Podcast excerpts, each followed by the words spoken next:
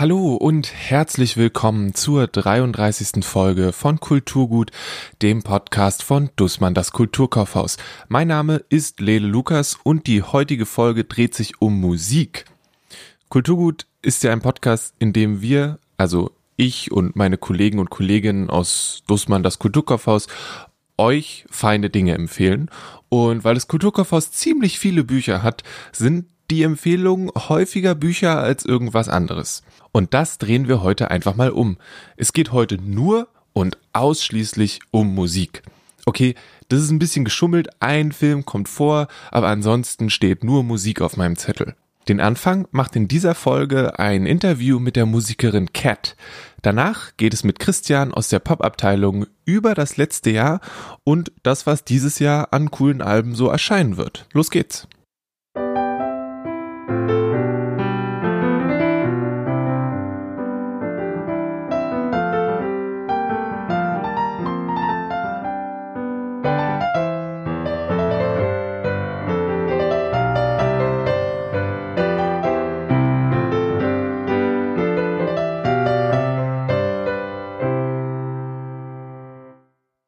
Für die längste Zeit hat Cat Musik für andere gemacht.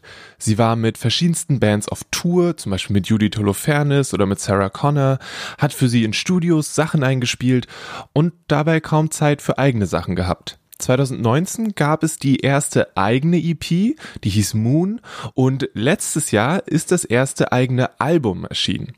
Ich habe mit Cat gesprochen, als sie im Kulturkaufhaus war, um ein Release-Konzert für eben dieses Album zu spielen. Das Album heißt Why Why. Das Video zum Konzert findet ihr auf dem Instagram-Kanal vom Kulturkaufhaus und in den Show Notes. Wir haben darüber gesprochen, wie es ist, Nein zu sagen, wo sie das Album aufgenommen hat und wie es jetzt weitergeht. Achtung, das Gespräch fand kurz vor Weihnachten statt. Die Tour im Februar musste Cat leider inzwischen absagen. Und falls ihr Cat und ihre feine Musik noch nicht kennt, dann gibt es jetzt vor dem Gespräch eine Kostprobe. Hier ist Cat mit Again von dem Album Why Why. Again, I couldn't keep the words that I've promised to myself. Again, my mind is not like books. I put an order in a shelf. Again, I started every little step the wrong way round. Right now, I wouldn't listen to my disharmonic sound.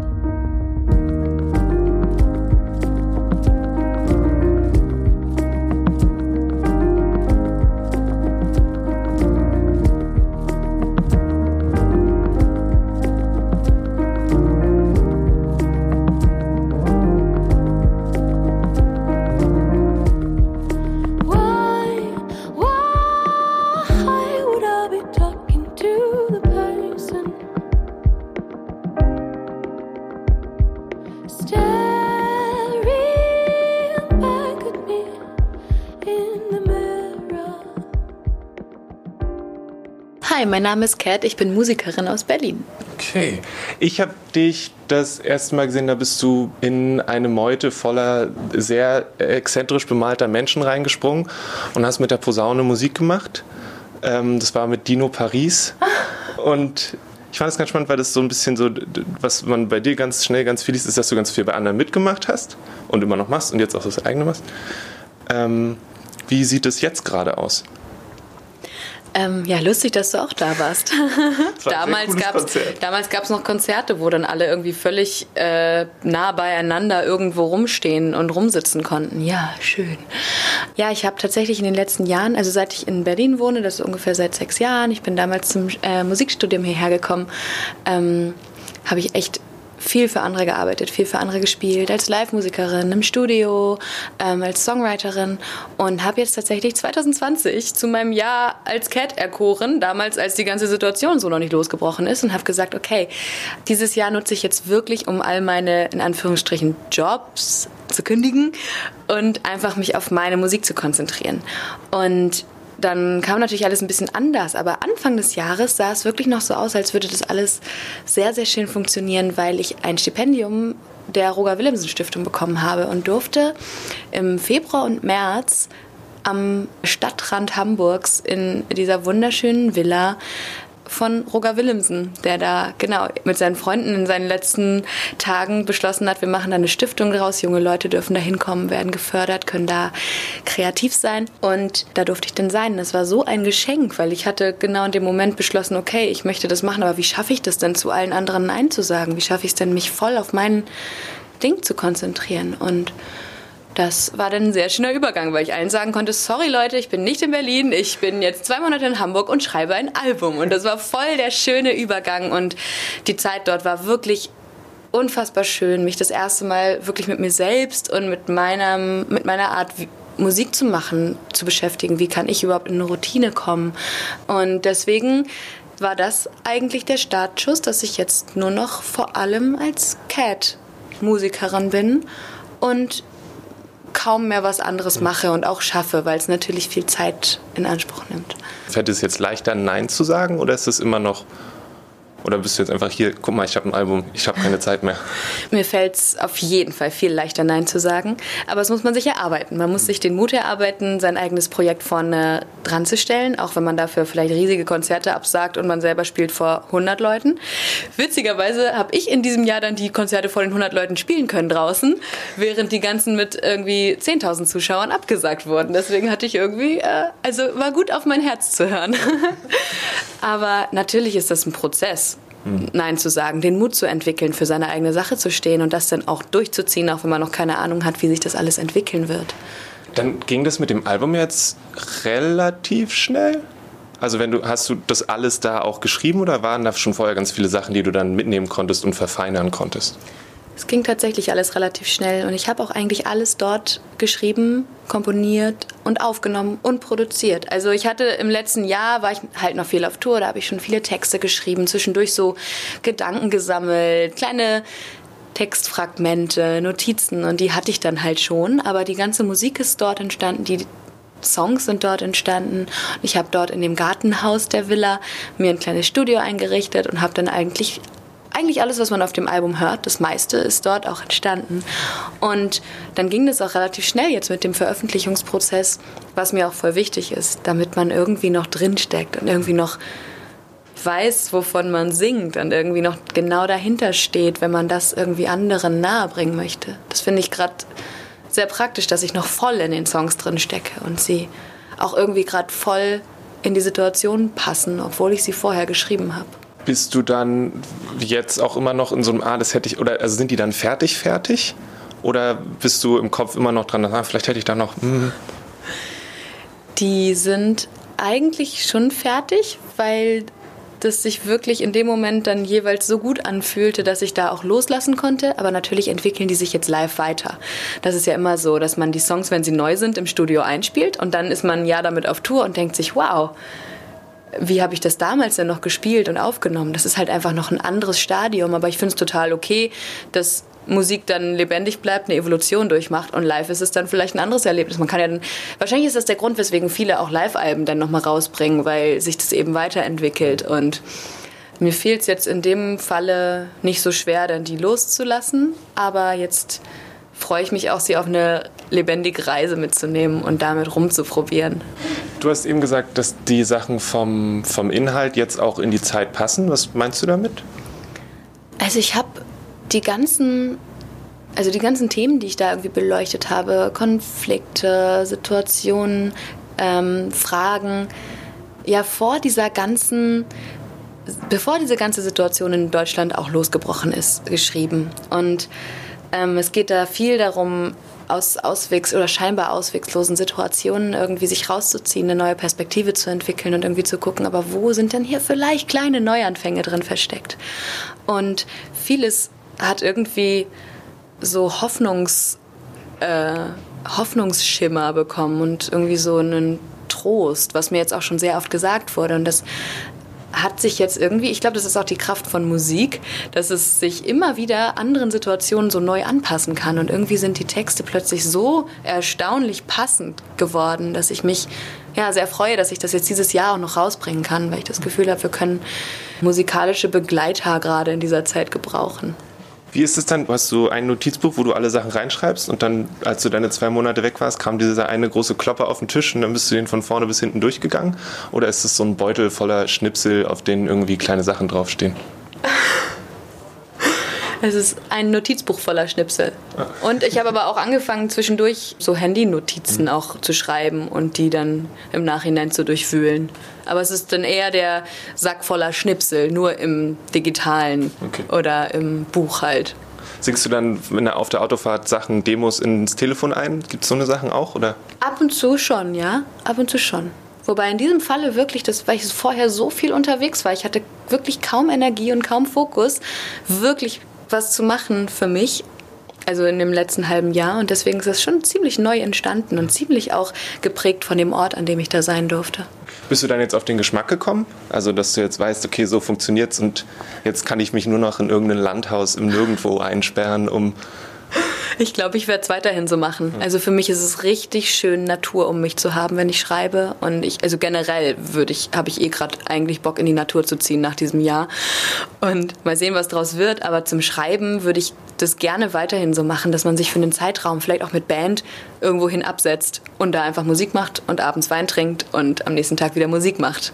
Ich finde es so spannend, diese, weil es ja ganz oft so, dass Musik, dann kommt dieses erste Album und da sind ganz viele Themen aus dem ganzen, ganzen Leben drin und dann kommt irgendwie die Tour und während dieser Tourzeit gibt es dann, dann gibt's halt im zweiten Album nur Tour-Songs und das ist ja dann eigentlich ganz cool, wenn du das nochmal gegenwiegen kannst, dass du nochmal verschwindest irgendwo und dass das dann vielleicht nicht so stressig ist, wieder was zu machen. War das jetzt, hatte das einen Stressfaktor, das Album zu machen oder war es halb, ich weiß nicht, wie entspannt es ist, ein Album zu machen, ich habe es noch nie gemacht. Also.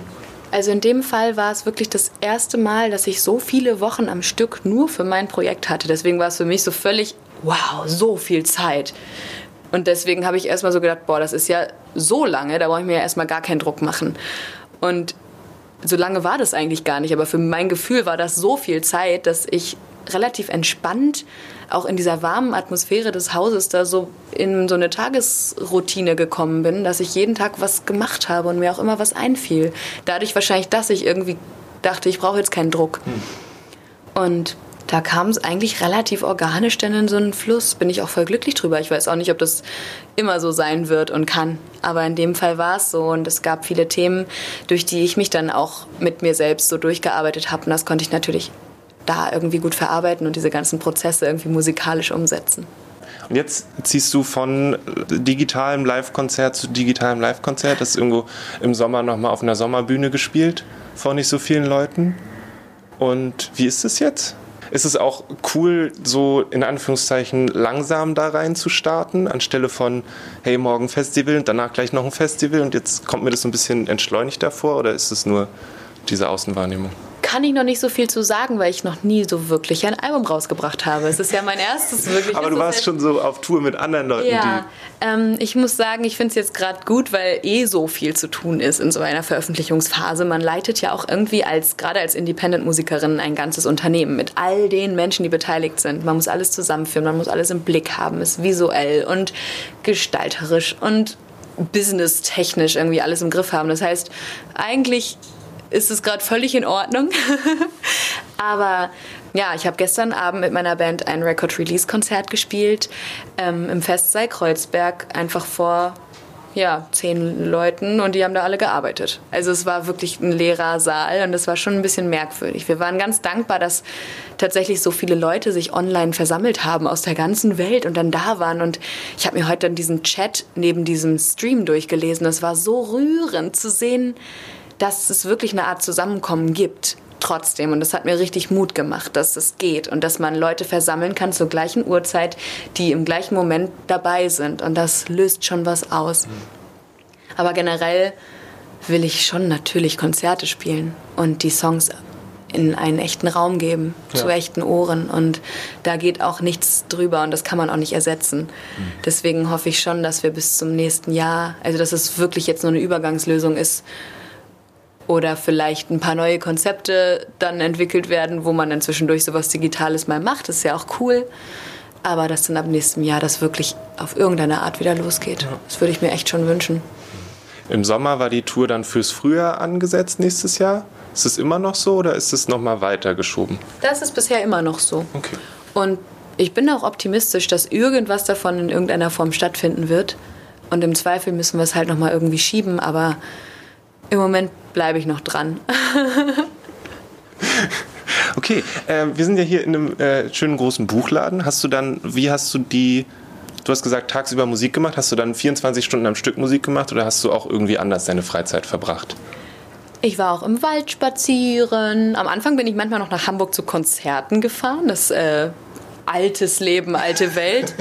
ähm, ähm, ich hatte natürlich Roger Willemsens Buchsammlung und Plattensammlung dort. Also da bin ich auch so völlig quer durch, habe mich immer mal irgendwo reingelesen und es ist auch schön, sich so interdisziplinär irgendwie so inspirieren zu lassen. Es war auch noch eine andere Stipendiatin da, die hat geschrieben und irgendwie zu merken, kreative Schaffensprozesse sind irgendwie verwandt miteinander und sich dann irgendwie auszutauschen, das finde ich sehr, sehr schön. Also ja, ich habe dann da auch gelesen und gekocht und ach, irgendwie so entschleunigte Dinge. Das war wirklich sehr schön. Ich habe mir ein komplettes Netflix-Verbot damals erteilt, dass man nicht irgendwie sich da verfriemelt im in irgendwelchen Serien, hat super funktioniert und es funktioniert bis heute. Ich habe das ganze Jahr lang noch nichts geguckt. Krass, ne? das, äh, nee, ja, aber das ist ja wahrscheinlich. Also einmal war ich, ich war im Kino einmal, aber ansonsten. Noch, noch vorher oder währenddessen? Jetzt halt neulich, als es noch so ein bisschen ging mit Konzepten. So, ja, War gut? Sehr schön. Was hast du gesehen? Ich habe Futur 3 gesehen. Das ist ein Film, ähm, in dem unglaublich interessant das, also verschiedene Perspektiven von Menschen mit Migrationshintergrund in Deutschland, also Migrationshintergrund in Anführungsstrichen, ähm, ja, verschiedenster Art hier in Deutschland ähm, und so Minderheiten und was das mit sich bringt, zu einer sogenannten Minderheit zu gehören, so auf Jugendkultur bezogen. Es ist auch, also war super, super schön und ich kann es sehr empfehlen auch die queere Szene, LGBTQ-Community wurde da auch noch mit eingebracht. Also es war super interessant, sich in diese Welt entführen zu lassen. Und ich glaube, der läuft auch dann bestimmt bald noch und wieder. Was wir auch gerne machen, ist eine, eine Empfehlung uns einzuholen von Menschen, die, mit denen wir sprechen. Und deswegen bist du jetzt auch dran. Was würdest du denn, gibt es was, was du gerne empfehlen würdest, was zuletzt ein, wahrscheinlich dann äh, keine Serie, was auch voll okay ist. Ich habe äh, was ganz Wunderschönes entdeckt, tatsächlich erst gestern. Also ein Freund von mir hat es entdeckt, aber er hat es mir dann sofort gezeigt. Und zwar eine Sängerin, die muss in Lateinamerika und Südamerika unfassbar berühmt sein. Ich kannte sie nicht. Natalia Lafourcade. Natalia Lafourcade?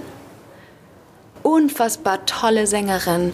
Die haben auch in und so richtig tollen, ich glaube, heldenhaften Formationen dann Platten aufgenommen mit alten ähm, Latin Stars, Buena Vista Social Club Leuten. Und das ist so eine Platte, die heißt Musas und irgendwie so weiter. Mhm.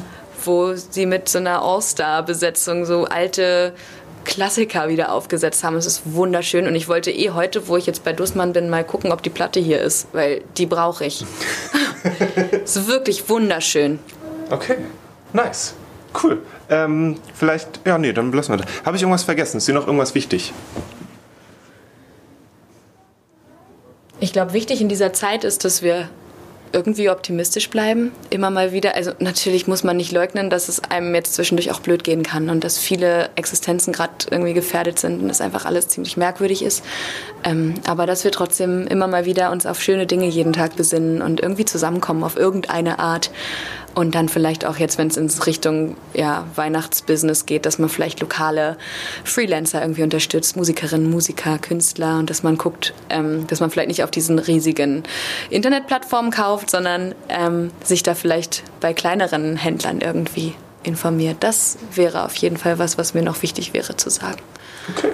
Ja, da gibt es dann bestimmt auch deine Platte. Ja. vielen, vielen Dank. Danke dir. Cat findet ihr im Internet unter cat-music.com und alle anderen Links gibt's wie immer in den Show Notes. Die findet ihr unter kulturgut.podigy.io. Ihr könnt euch übrigens auf kulturkaufhaus.de zwei Besprechungen zu dem Album Why Why durchlesen. Die wurden von Kolleginnen von mir geschrieben, die sind KultivistInnen und das heißt, dass sie zu verschiedenen Artikeln und Titeln, die sie genossen haben, eine Empfehlung schreiben. Die eine Empfehlung, die hat Jenny geschrieben. Jenny war mal hier im Podcast und hat von 1000 Serpentinen Angst gesprochen. Und die andere Empfehlung kommt von Christian. Der arbeitet in der Pop-Abteilung und hat in seinem Text auch ganz schön doll von dem Album geschwärmt. Ich für meinen Teil kann die Schwärmerei nur unterstützen. Es ist ein wirklich schönes Album. Und ja, Mensch, da hören wir doch glatt nochmal in einen Song rein.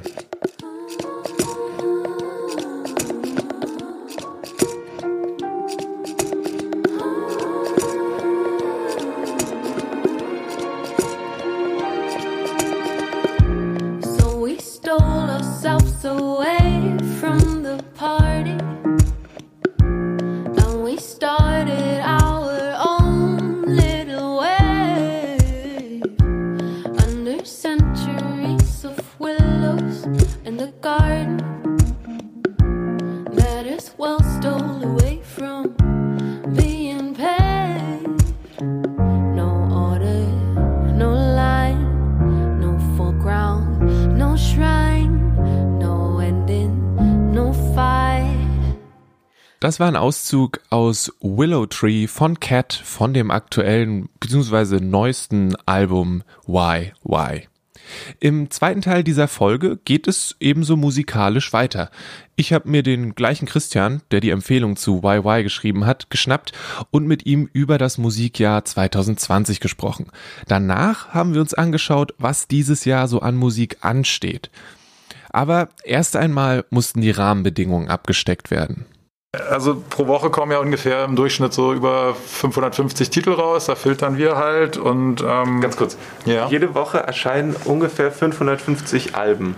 Wenn du genau, also, also wir haben so, es gibt so ein, so ein Verzeichnis, so das Hauptverzeichnis für den deutschen Phonokatalog, wo sich die Verlage oder Vertriebe und Labels anschließen können und ähm, ihre Produkte einspeisen, dass jeder Händler darauf Zugriff hat, der bei diesem Katalog angemeldet ist. Und ähm, wenn man da, sag ich mal, pro Monat, habe ich vorhin auch gerade nochmal so übersichtsweise gemacht, war auch ganz interessant, schaut, was so veröffentlicht wird sind das so im Durchschnitt pro Woche 550 oder mehr Einträge. Im Durchschnitt kann man sagen so 550 Artikel. Die sind jetzt nicht alles CDs und Vinyls, da sind teilweise auch DVDs dabei oder mal so einzelne Hörbücher, aber ein Großteil ist schon, sind schon diese Produkte. Ich meine, das ist bei den Büchern und Filmen sicherlich nicht weniger, aber 550 Sachen pro Woche. Da raucht mir immer noch der Kopf, wenn ich nur daran denke. Es ist absurd viel. Und das sind ja dann nur die Sachen, die hier ankommen. Ah, egal. Wie lief denn nun das letzte Jahr? Das ist halt aus ersichtlichen Gründen, denke ich, so der März-Lockdown hat Fuß gefasst, sag ich mal, und die, die Veröffentlichungswelle ist massiv eingebrochen. Natürlich auch, weil auch wir haben ja zugehabt. Äh, Im Prinzip außer online nichts groß verfügbar war. Ich glaube, ein Teil ist äh, ins Digitale gewandert. Ähm, auch Veröffentlichungen wurden mitunter dann schon getätigt, aber halt physisch nicht mehr so wirklich. Merkt man auch, dass manche Alben jetzt erst erscheinen, die es halt digital schon gibt oder auch in letzter Zeit erschienen sind. Die Fleet Foxes fallen mir jetzt ein. Die äh, haben ja auch länger Zeit kein Album mehr rausgebracht. Der kommt jetzt erst im Februar oder Ende Januar raus. Und äh, die gibt es aber, glaube ich, digital schon seit November. Also ich glaube, glaub, insgesamt hat man deutlich oder hat jeder irgendwie gespürt, dass ganz viel ins Digitale gewandert ist. Sei es Zoom-Konferenzen, die massiv stattgefunden haben. Und ähm, ich denke auch da, ohne jetzt große Statistiken zu kennen, kann man ziemlich sicher sagen, dass äh, der digitale Sektor auch was Hören und Streamen angeht, weitaus mehr Leute gewonnen hat, die das vorher nicht unbedingt so äh, intensiv getan haben. Trotzdem habe ich auch das Gefühl gehabt, auch aufgrund von Kundenanfragen, dass auch so der Blick auf den physischen Tonträger zum gewissen Grad, zumindest bei einer gewissen Klientel, wieder stärker geworden ist oder auch neu begonnen wurde. Glaubst du, dass das vielleicht auch eine Rolle gespielt hat, dass das ein Weg war, KünstlerInnen zu unterstützen direkt? Ja, das schon. Ich frage mich halt, wie weit sozusagen so ein Marketing stattgefunden hat, dass da auch ein Aufwachen in Anführungszeichen stattgefunden hat. Ne? Weil ich, ich sehe das Streaming jetzt auch nicht massiv kritisch. Alles hat seine Berechtigung. Und ähm, ich glaube auch für die, für die Künstler selber hat das andere Möglichkeiten, sich zu vermarkten oder auch zu gucken, in welchen Regionen der Welt oder der, der Europas bin ich gefragt. Äh, da trete ich vielleicht eher auf. Aber was ich so weiß, ist natürlich das, was pro Klick oder äh, pro, pro User generiert wird an Umsatz, denke ich bei weitem nicht dem nahe kommen, was da an Aufwand reinfließt, um das zu kreieren. Und äh, da sehe ich nach wie vor den Tonträger immer noch als das, was da eher dann Faktor ist. Ähm, natürlich nimmt der Markt insgesamt ab. Und was waren dann die großen, sagen wir mal, Hits des letzten Jahres? Was hat die Leute in den Laden gelockt? Ich glaube, die deutschen Charts, muss ich dazu sagen, sind immer nicht so ganz repräsentativ für unser Haus. Also wir haben natürlich auch die äh, Themen, die gefragt sind, die dort äh, vertreten sind, aber äh, mitunter auch ein ganz anderes Publikum. Und das ist Bob Dylan gewesen, der ein wirklich gutes Album, was ich weiß, ich bin jetzt selber nicht so ein großer Fan, aber wirklich ein gutes Album ähm, neu aufgelegt hat, nachdem er so in den Gefilden des American äh, Standards Book sich betätigt hat, was glaube ich sehr unterschiedlich aufgenommen wurde. Und ähm, das war wirklich so mit die erfolgreichste Platte auch bei uns, auch CD. Dann äh, hatte Neil Young ein neues Album rausgebracht, das kam schon etwas früher, so Bob Dylan war ja erst im Herbst irgendwann erschienen. Ähm, das ist auch sehr erfolgreich gewesen. Äh, auch Nick Cave zum Beispiel, die kam relativ spät raus, Solo am Piano. Ähm, die ging unglaublich gut auf und äh, war auch ein Faktor. Und so deutsche Gruppen an Mike Hunterreit hat ganz kurzfristig, auch ohne große Ankündigung meines Wissens nach, ein Album veröffentlicht oder rausgegeben.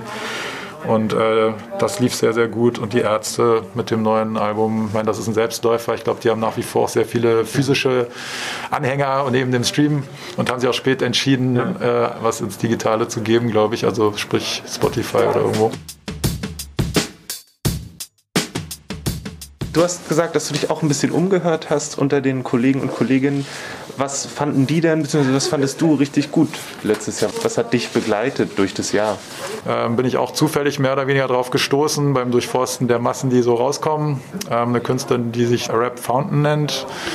Es wird als Dark Folk Noir bezeichnet. Es gibt viele Schubladen. Ähm, ich glaube, darunter kann man sich dann aber schon ein bisschen was vorstellen. Und äh, das, das, das geht so ein bisschen auch in die Nick Cave-Richtung und ist einfach unglaublich toll gemacht, sehr abwechslungsreich von den Stücken her so eine eigene Atmosphäre, die sie kreiert. Und äh, ich war, ja, klingt jetzt ein bisschen übertrieben vielleicht, aber fast etwas schockiert, dass da hier überhaupt nichts passiert ist an äh, Marketing in der Richtung. Also auch in Zeitschriften habe ich da nichts groß gefunden. Und das Album ist wirklich unglaublich gut.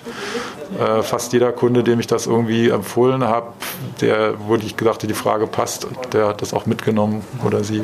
Genau. Wie hieß die Künstlerin nochmal? Äh, Rap Fountain.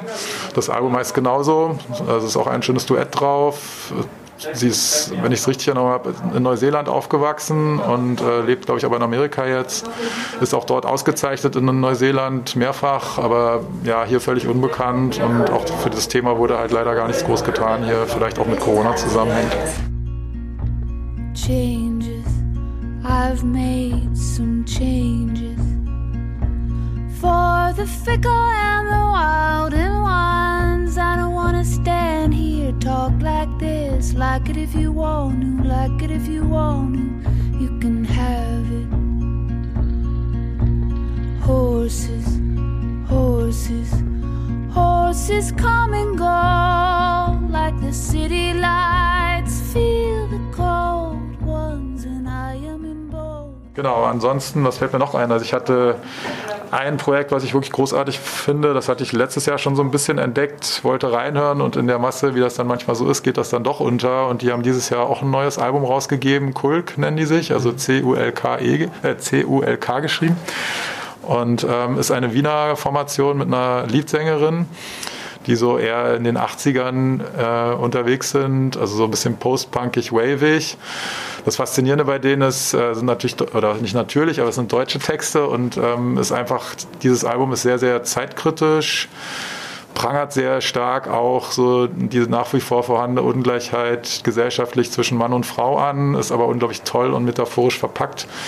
Und auch so die Dynamik, die kreiert wird äh, durch die Musik, bezogen auf die Texte und auch jeweilige Textstellen, ist einfach unglaublich gut gemacht. Also ich finde die großartig. Ansonsten gab es von Kruder und Dorfmeister ähm, ein neues, altes Album, wenn man so will. Auch sehr gelungen. Ähm, passt auch sehr, sehr gut zu dem, was man von ihnen kennt. Das äh, sind Dokumente, die wohl aus Mitte der 90er Jahren stammen und lange in irgendwelchen Archiven lagen, bis sie die jetzt reaktiviert haben und endlich veröffentlicht. Damals haben das wohl nur so ein paar ausgewählte Leute zu hören bekommen. Chillig, entspannt, gute elektronische Musik für den Hintergrund, aber auch zum bewusst genießen. Fand ich auch sehr, sehr gut. Äh, dann hatte ich noch Ezekiel Peis, auch äh, etwas schwer nachzuvollziehen vom Klang, wie er jetzt geschrieben wird. Es ist, aber man kann Nose eingeben auch in der Suchmaschine, wenn man möchte, also N-O-Z-E. Das ist ein französisches Duo, die eher so im elektronischen Tanzmusikbereich unterwegs sind. Sehr melodiös allerdings, teilweise auch etwas zurückgenommen und er hat das zweite Album solo veröffentlicht wo er sehr lyrisch auf Französisch, also bestimmte Lyriker reinterpretiert oder auch Texte, Texte umgemodelt hat das mit Elektronik und Piano begleitet. Es ist so ein bisschen melancholisch vom Touch teilweise, aber hat auch eine tolle, schöne Stimmung, auch so passend zur Zeit einfach, ohne dass ihm das klar war, dass die Pandemie so kommen wird. Ähm, ja, und ansonsten muss ich sagen, unabhängig von dem Interview, was du jetzt schon aufgezeichnet hast, war es wirklich so, dass mir die Cut auch sehr gut gefallen hat. Bis sie hier ins Haus gekommen ist, kannte ich sie nicht und habe dann reingehört und bin wirklich begeistert, wie sie das alles äh, arrangiert hat, weil sie hat ja wirklich komplett, soweit ich weiß, bis auf ein, zwei Kleinigkeiten alles selber gemacht, hat sich zurückgezogen äh, in eine selbstgewählte Quarantäne, unabhängig von Corona, weil das noch davor war und ja. äh, hat das alles aufgezeichnet. Sie, sie spielt ja Blasinstrumente, aber auch Keyboard und das sind einfach tolle melodiöse Klangminiaturen, die sie da geschaffen hat, die sehr berührend sind, finde ich und einfach unglaublich viel Spaß machen zu hören.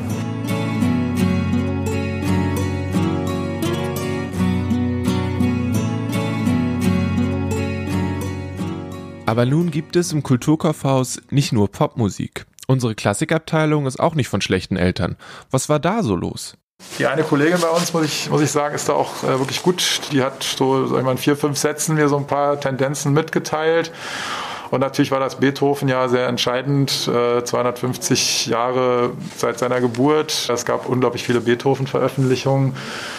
Da gab es natürlich viel Nachfrage nach CDs oder auch Werken allgemein, Klassikern, Neuerscheinungen. Eine die nach wie vor unglaublich gut gelaufen ist, obwohl es eine neue CD-Box war und auch einen entsprechenden Preis hat, sage ich mal, ist von Igor Levitt die Einspielung der Klaviersonaten das ging, glaube ich, das ganze Jahr weiter gut, obwohl die schon Ende 2019 erschienen ist zum Weihnachtsgeschäft. Dann äh, auch interessant auf jeden Fall war die Veröffentlichung von Sarah Willis. Das ist die Hornistin, die schon auch einen Namen sich gemacht hat bei der Berliner Philharmoniker.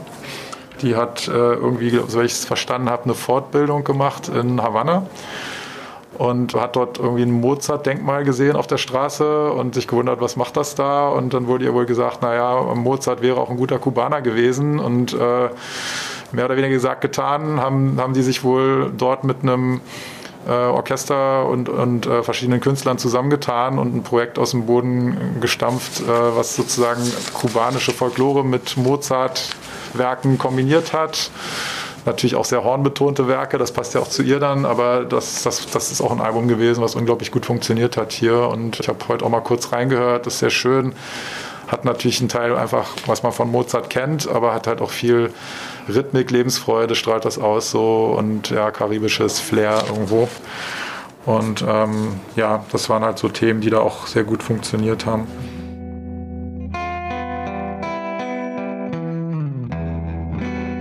Und auch Jazz und Weltmusik wollen wir nicht vergessen. Ein Kollege aus dem Jazz, der hat auch das Keith Jarrett Album genannt, Budapest Concert. Und ein Trompeter, der auch schon ähm, sehr versierten Namen hat in der Szene. Ein bisschen kompliziert klingt der Christian Scott Atundi Ajoa, äh, Ajua, auch kurz Christian Scott nur. Ähm, steht so für die neue Jazzszene aus Amerika. Ähm, und so, so, so ein bisschen funkig. Ich glaube, das aktuelle Album ist halt etwas psychedelisch und, und ich nenne es mal verquerer, ohne das abwerten zu meinen. Äh, aber das war für ihn ein großes Thema. Dann der Kollege aus der Weltmusik. Da ist ja leider so, dass in Deutschland immer weniger erscheint. Da ziehen sich die Vertriebe irgendwie so zurück und trauen sich nicht mehr so richtig was anzufassen. Die größeren zumindest, so kleiner, da gibt es schon noch Veröffentlichungen. Ist auch mal die Frage, wie groß werden dann bestimmte Themen, was kann dafür gemacht werden. Aber er guckt sich auch sehr, sehr stark um weil er halt wirklich auch lange Erfahrung hat in der Hinsicht, was es so als Import gibt. Und er ist sehr begeistert von einer Doppel-CD mit DVD und einem sehr anspruchsvollen Booklet. Nennt sich A Journey with the Arabic Oud, also OUD geschrieben. Das ist ja die Langhalslaute aus äh, also arabischen, orientalischen Gefilden. Kenne ich auch Einspielungen von Musikern, die großartig sind. Äh, wirklich ein tolles Instrument auch. Ich kenne die CD jetzt oder die beiden CDs nicht inhaltlich, aber auch so wie die aufgemacht, das ist wirklich toll. Und dann gab es eine Veröffentlichung, auf die ich auch gestoßen bin, die dann auch, sag ich mal, so für Weltmusik und, und die Menge, die dann da passiert, äh, ganz gut aufgegangen ist von einer iranischstämmigen Sängerin. Liraz nennt die sich, also mit Z hinten, L-I-R-A-Z. Und ähm, wirklich toll gemacht. Also ich glaube, auch wenn man Weltmusik jetzt oder Folklore nicht so offen gegenübersteht, äh, kann man da gut Zugang finden. Sehr melodiöse Musik, die natürlich einen starken orientalischen Touch hat, aber teilweise auch so ins Poppige geht, etwas elektronisch. Wirklich ein schönes Album. Und auch so zum Jahresende hatte ich auch so ein paar Anfragen nach und äh, das, das ging auch ganz gut bei uns.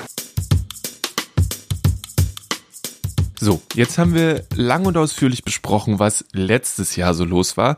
Ich weiß nicht, wie es euch geht. Manchmal habe ich das Verlangen, das Jahr 2020 einfach so fups wegzuwerfen und sich nicht mehr drum zu kümmern. Dann ist wiederum so viel Cooles auch passiert in dem Jahr, dass es nicht einfach so geht, das Jahr in die Tonne zu kloppen. Aber jetzt steht das Jahr 2021 vor uns und auch da kommt unglaublich viel gute Musik auf uns zu. Wonach sollten wir denn jetzt Ausschau halten? Ja, es gibt schon noch eine ganze Menge Namen, wo ich so dachte, okay, das klingt alles vielversprechend. Die haben Alben vorher gehabt und haben auch eine gewisse Bedeutung gehabt bei uns. Auch neue Künstler, die noch nicht so äh, im Fokus stehen oder standen.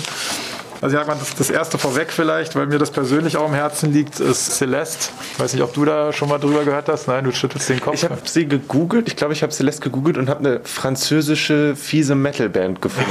und dachte mir, nee, das ist vielleicht nicht das, was gemeint ist. Nee, das geht in eine ganz andere Richtung. Obwohl es spannend ist, da funktioniert dann irgendwas noch nicht, was die im Marketing vielleicht unabhängig davon, also das ist halt eine, eine britische ähm, Soul-Künstlerin, die wirklich schon sehr gehypt wird, wo auch ja, weit vor Veröffentlichung oder als überhaupt ein Veröffentlichungsdatum stattfand, auch bei uns äh, Anfragen aufgetaucht sind. Die hat, glaube ich, eine ganze Reihe Singles nach und nach veröffentlicht, auch so digital erstmal, war aber auch schon bei Radio 1 im Launchkonzert. Ich glaube allerdings nicht äh, vor Ort, weil der Lockdown da auch schon Bestand hatte, sondern von zu Hause aus haben sie die irgendwie zugeschaltet. Und sie wird teilweise schon so, Aretha Franklin finde ich vielleicht noch ein bisschen hochgegriffen, aber mit Amy Winehouse auch verglichen, obwohl sie so vom Typ ganz anders ist, vom Charakter her. Was ich weiß, sie ist wohl sehr auf dem Boden der Tatsachen geblieben und trotzdem hat sie ein gewisses Charisma und auch wirklich eine tolle Stimme. Soweit ich weiß, hat sie auch schon mit dem Bruder von Billie Eilish zusammengearbeitet, der ja auch Billie Eilish, sag ich mal, mit groß gemacht hat, der produziert. Ähm, aber auch so von den Singles, die man hört und auch die ich kenne, da ist wirklich nicht schlecht bis jetzt. Also ich glaube, das wird auch ein Thema werden, weil halt entsprechender Vorlauf da war, weil die Leute da schon Fokus haben. Ich glaube, es geht eher darum, das jetzt nochmal so ein bisschen anzutriggern, dass den Leuten auch klar ist, jetzt ist das Album physisch draußen oder überhaupt auch insgesamt. Ähm, ich glaube aber, da wird viel passieren im Radio und überall, wenn das dann entscheidend ist, soll jetzt endlich, das haben sie zweimal verschoben, Anfang Februar, meine ich, soll das erscheinen. Mhm. Ähm, Steven Wilson war ja auch schon bei uns im Haus, hat auch ganz viele Anhänger, steht ja eigentlich eher so für Proc und ähm, sagen wir, sehr aufwendige und opulenten Pop, der auch ins Rockige abdriftet oder auch sehr rockbestimmt ist, hat verschiedenste Projekte hat jetzt ein Pop-Album in Angriff genommen. Da werden sich die Geister scheiden dran, aber es ist natürlich auch wieder interessant und äh, teilweise auch sehr kreative Ideen. Muss man mal, wenn man da Interesse hat, vorbeisurfen bei ihm oder auch im Web mal gucken, was schon so für Videos draußen sind. KIZ bringt ein neues Album raus, da gab es ja auch eine ganze Weile nix. Die haben auch immer ihre Anhänger. Ich denke, das ist jetzt ganz was anderes als Steven Wilson, aber so von der Art der Anhänger und dass es aufgeht, da ja. habe ich auch keine Zweifel, weil die haben ihre Fans, die sind unglaublich intelligent in dem, was sie machen, sehr provokativ mitunter auch, aber genau das sorgt ja auch für Furore mit. Tash Sultana, die ja erst in Australien sozusagen einen Namen sich gemacht hat als Straßenmusikerin, das aber auch ganz schnell weltweit übergeschwappt ist. Und ich weiß jetzt nicht ganz genau, welches äh, das wievielte Album das ist, aber da gibt es auch schon Singles. Ein Teil klang etwas souliger, als ich so kannte, die aber auch sehr eklektisch ist und auch eine großartige Stimme hat. Also ich glaube, das ist auch ein Thema, was halt sehr, sehr spannend wird. Gibt es noch was, wo du sagst, da stehst du an dem Morgen an jeder Kiste und bis du das in der Hand hast, wirst du nicht ruhen? Ja, also es gab schon eins, da habe ich, muss ich zugeben, gar nicht mitgekriegt, oh, oh, jetzt ist ja ein Album schon geplant und das kommt auch relativ schnell. Da hatte ich ein, zwei Singles gehört. Aaron Fraser heißt der Künstler auch nicht wirklich bekannt, denke ich, für viele Leute. Ähm, der hat oder spielt, denke ich, immer noch auch äh, bei Duran Jones. Und ähm, das ist so Retro-Soul, sehr falsettartig gesungen. In dem Fall vielleicht dann nicht jedermanns Stimme, aber ich finde, das Album ist großartig geworden. Das ist jetzt gerade erschienen, äh, Anfang Januar. Ansonsten, was sehe ich hier noch? Es gibt halt ähm, eine junge Künstlerin, Arlo Parks, hm, von der habe ich jetzt noch nicht so viel gehört. Da gibt es aber auch schon sehr, sehr viel Furore so in den Medien drum, weil, soweit ich gelesen habe, auch Kritiker schon letztes Jahr gesagt haben, das ist so, so ein Breakthrough-Artist. Was da jetzt dann im Einzelnen passiert, muss man abwarten, wie bei so vielen Künstlern, aber das ist, glaube ich, auch echt spannend. Ich habe noch gar nicht so genau reingehört. Ich habe so ein, zwei gehört, schöner Neo-Soul, aber ich bin gespannt, wenn ich das so in Gänze hören kann, was das dann sein wird. Die kommt ähm, Ende Januar, erscheint die.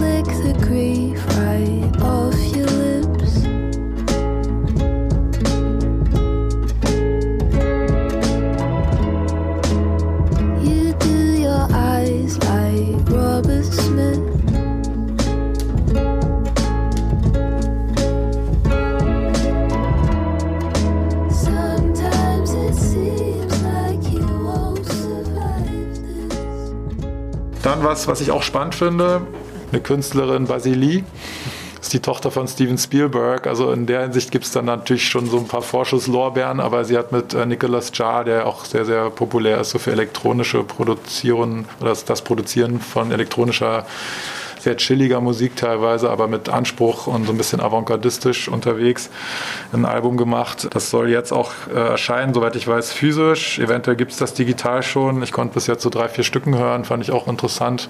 Vielleicht kommt das ja doch noch über den Vertrieb, muss man abwarten am Ende hast du ja vorhin gesagt, sind es ungefähr 550 Stück pro Woche, deswegen können wir jetzt auch nicht klar, super genau. umfangreich das Ganze machen.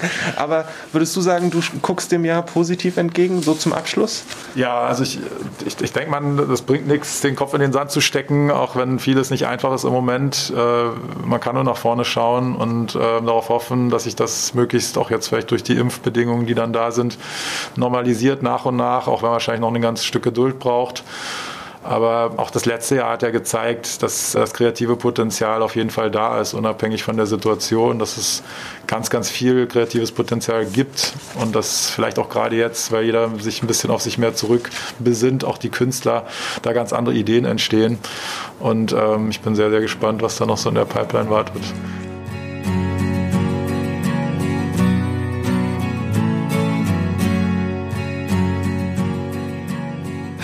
Liebe das. Die Liste von Dingen, auf die ich mich freuen kann, ist wieder um einiges länger geworden. Ich persönlich hatte Arlo Parks schon auf meiner Liste drauf. Die hat letztes Jahr ein paar wirklich beeindruckende Singles rausgebracht und auch eine Version von Last Christmas. Und deswegen freue ich mich da sehr drauf, was da wohl so kommt. Außerdem gibt es Ende Februar was Neues von Julian Baker und äh, da freue ich mich auch schon richtig doll drauf. Ich habe so gut es geht versucht, die genannten Alben und KünstlerInnen aus dem Gespräch mit Christian rauszuschreiben und in die Shownotes zu packen.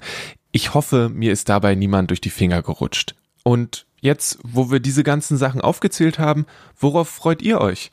Habt ihr Sachen, die fest in eurem Kalender eingetragen sind? Ist es das neue KIZ-Album, wo ihr jetzt schon wisst, hey, heute ist die neue Single rausgekommen, ich war noch nie so gehypt wie auf dieses Album?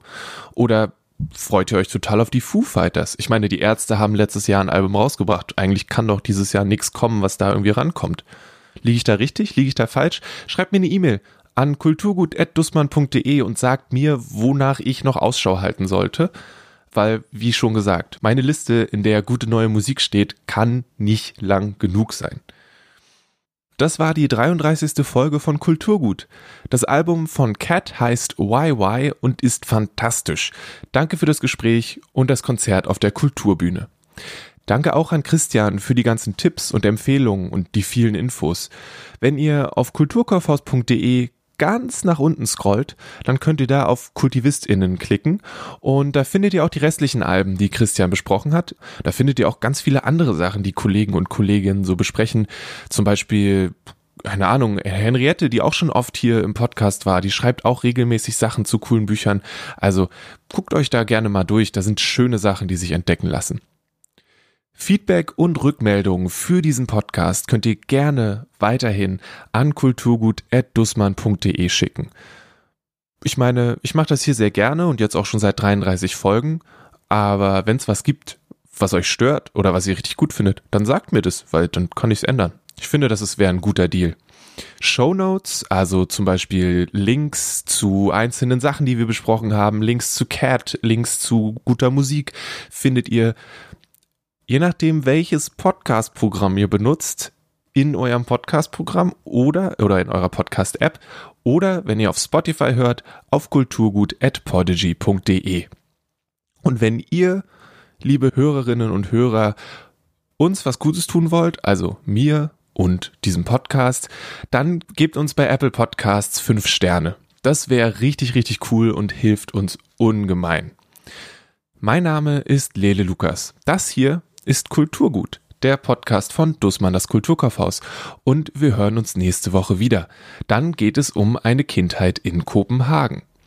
Das Logo vom Podcast hat Rahel Süßkind gestaltet. Ihr findet sie unter Rahel, also R-A-H-E-L unterstrich Süßkind und dabei Ü mit UE und das SZ als Doppel S bei Instagram.